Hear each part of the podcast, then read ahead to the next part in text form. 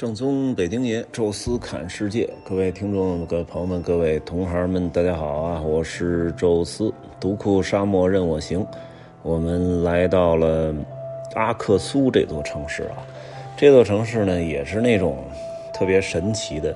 就是我在看地图的时候看到了这座城市，名字很有意思，但是我也从来不认为我自己有机会能来到这个城市，好像也不会产生什么交集。这一次就很意外的来到了这里哈，那么为什么要来这儿呢？其实主要原因是库车逛的七七八八的也差不多了。这个 A 团呢没有去库车大峡谷啊，因为当天时间来不及。呃，又去了千佛洞之后呢，觉得时间也来不及。第二天再去呢，其实折返的太多了。因为库车大峡谷并不是说挨着库车城里，它实际上还在独库公路的末端那块儿，所以你必须要再折回去，大概开个一个多小时的车，然后再折回来，这太累了。啊，也没必要啊，因为我们打算去阿克库阿克苏的温宿大峡谷。库车大峡谷呢是没有这个，就是能开车进去的机会，你必须走进去，能走多远就是多远，也没摆渡车。哎，但是阿阿克苏的这个温宿大峡谷，你是可以开车进去，真正在里边体现那种越野达喀尔那种荒蛮的感觉哈，也挺有意思的。具体我觉得。等到 B 团折回来的时候吧，因为那个大峡谷还会再去，到时候再具体跟大家聊怎么玩。这一次呢，可能会去一个。呃，就这一次聊啊，可能会聊一个 B 团不会再去的地儿啊，因为确实没啥意思。当时呢是想去阿克苏博物馆的，但是因为当天正好赶上周一，哎，说既然去不了博物馆呢，阿克苏咱们也玩一个点儿吧，就看了一个呃小点儿，叫做高老庄西游乐园，我觉得特别逗啊。因为当时最开始查这个旅游攻略的时候，发现哎这儿怎么还会出现高老庄呢？就特神奇，之前从来没听过啊。结果呢？一查呢，觉得还挺逗啊！这个景点肯定是没啥意思啊，但是这种很奇幻的啊，好像倒退了二十多年时光的这种地方，我觉得在中国现在境内好像也不多了啊。这次既然没啥事儿啊，离那个温宿大峡谷也不太远啊，就他就在那个呃温宿县城边上不远，哎，说正好那就过去瞧瞧去呗。所以当时我们就走到这个。高老庄西游乐园，实际上这温宿县城现在建的还挺发达啊。曾经呢，这里就是温宿绿洲，哎，也曾经有过这么一个西域小国，叫做姑墨国，哎，这个姑姑的姑啊，哎，墨水的墨，姑墨国，哎，这个地方呢也曾经出现过一个就是那种城邦制的有文明的小国家，而且离。啊，整个这个龟兹国也不太远啊，整体的文化状态什么的跟龟兹差不多，但是据说没有龟兹那么的强大。哎，这个国家呢，曾经也是啊，到唐代的时候基本就消失了啊，西域都护府嘛。但是毕竟这里也是呃，处于西域一个不是很显眼的地方。呃，那曾经呢，据说啊，在甘肃武威有这么一个高姓的。哎，这么一家人，哎，他相当于移民啊，跑到了这个姑墨国，哎，在这儿呢耕种，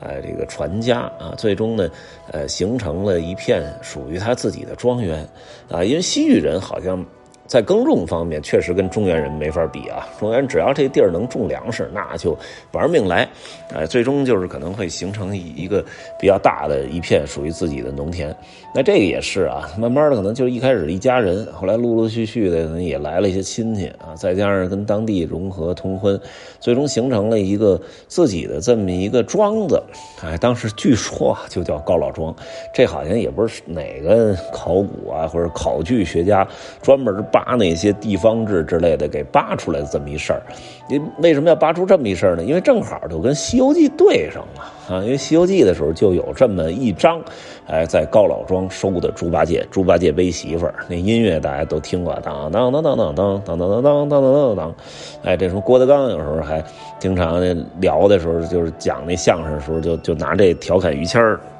但是，其实，在我们的固有印象里啊，因为甭管是收高老庄、收沙和尚，这应该都是非常靠前的事儿，哎，甚至我们可能认为他那时候应该还在陕西或者甘肃呢。结果没想到考证考证的，居然跑到了这个新疆的都走到中间了，哈，这那位置上顺序上都有点问题。因为你想想，火焰山啊，在吐鲁番，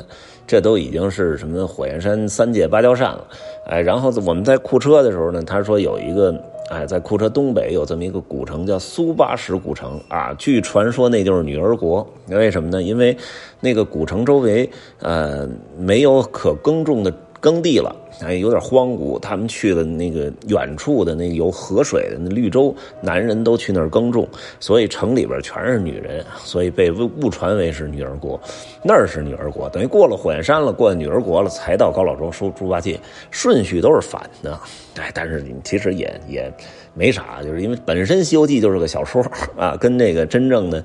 呃，玄奘《大唐西域》还是有巨大的这个这个冲突的，而且毕竟这个《西游记》是当时时的明朝中后期是吴承恩呃当然当时写的啊，所以实际上这事儿也不能当真。之之所以呢建这么一个西游乐园，也就是那个考据者啊，哎，觉得这儿这也算个 IP。毕竟《西游记》啊，可以算是中国最大的 IP 了，可以堪比《复仇者联盟》，所以这个地儿呢，就干脆借着这个建了这么一个乐园。哎，比较有意思的就是，它确实是曾经的姑墨老城的一部分。哎，在在那个西游乐园里边，还能看到那些什么古墓啊什么的。哎，这个最早也可以追溯到明清时期，哎，带着。很强烈的那种民族风格，但是它这个乐园呢，实际上到现在看已经非常的过时了。曾经在二十多年前啊，咱们中国曾经流行过这么一段，就是这种人造乐园。比如北京啊，我还记得有一个叫神奇游乐宫，我记得好像是在东四环一带吧，就是现在的红领巾公园那附近，那时候还是一片荒地。哎，在那儿呢，就建了个大棚，然后弄了个神奇游乐宫，好像也跟《西游记》有关系。哎，里边都是那种机器人然后闪闪光啊，动啊动那种，那个特别逗。呃，包括在十三陵水库，原来建过一个水下的，我觉得那个投资还挺大，水下的一个庞大的一个龙宫，叫东海龙宫。当时坐着那小火车，哎，然后里边有一个。龙王爷啊，还特别大个儿，然后刚你火车刚进去啊，欢迎您来东海龙宫，哈哈哈哈，就是特别逗啊。那个好像存在了好长时间，好像是到后来的这个，应该是到两千年两两千。年还是两二零零五年以后，好像才没有的。这个不光在北京啊，其实当时的全国各地都有这个啊。投资其实也不大，然后找一片荒地一弄，完了当时卖票居然能都卖到好几十甚至上百，啊，所以还着实的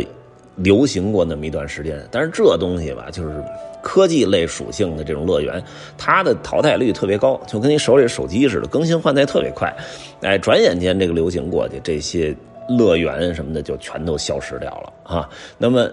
这个西游乐园应该就是当时那个时代的产物。哎，据说呢，这个卖票这人就说了，这是一个私营景点什么什么老年证也没用啊，什么军官证也没用，导游证也没用啊，就是我们这都不承认，因为我们也不是什么文旅局什么挂靠都没有啊，就是还挺横。后来我就是进去了之后跟他聊啊，就是说这是他爸爸建的，二十五年前，差不多二十多年前建的，所以那个时候正好跟那个我刚才说那时代对上了。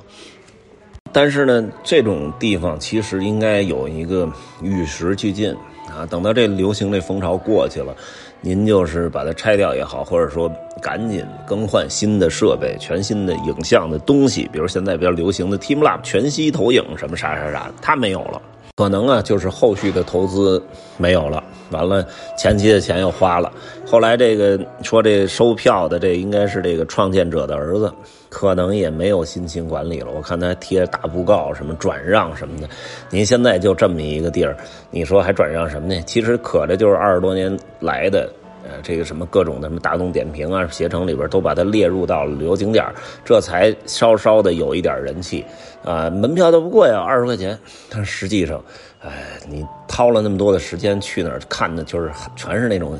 二十多年前建的那种寺庙一样的建筑，然后搞了点孙悟空啊，什么猪八戒的能活动那种机人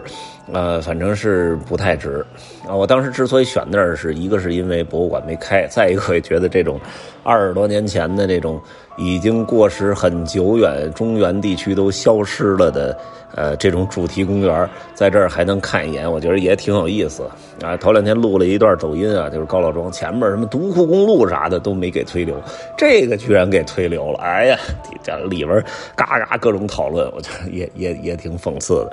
的啊。但是这地儿我觉得也挺逗的啊。那 B 团回来的时候，争取能走个阿克苏博物馆，这地儿就不去了。温宿大峡谷呢，回头我们等到回来的时候吧。玩两次之后，再跟大家整体来说说啊，我当时的那种感觉啊，看这个峡谷，感觉而且里边越野啊，确实挺爽的。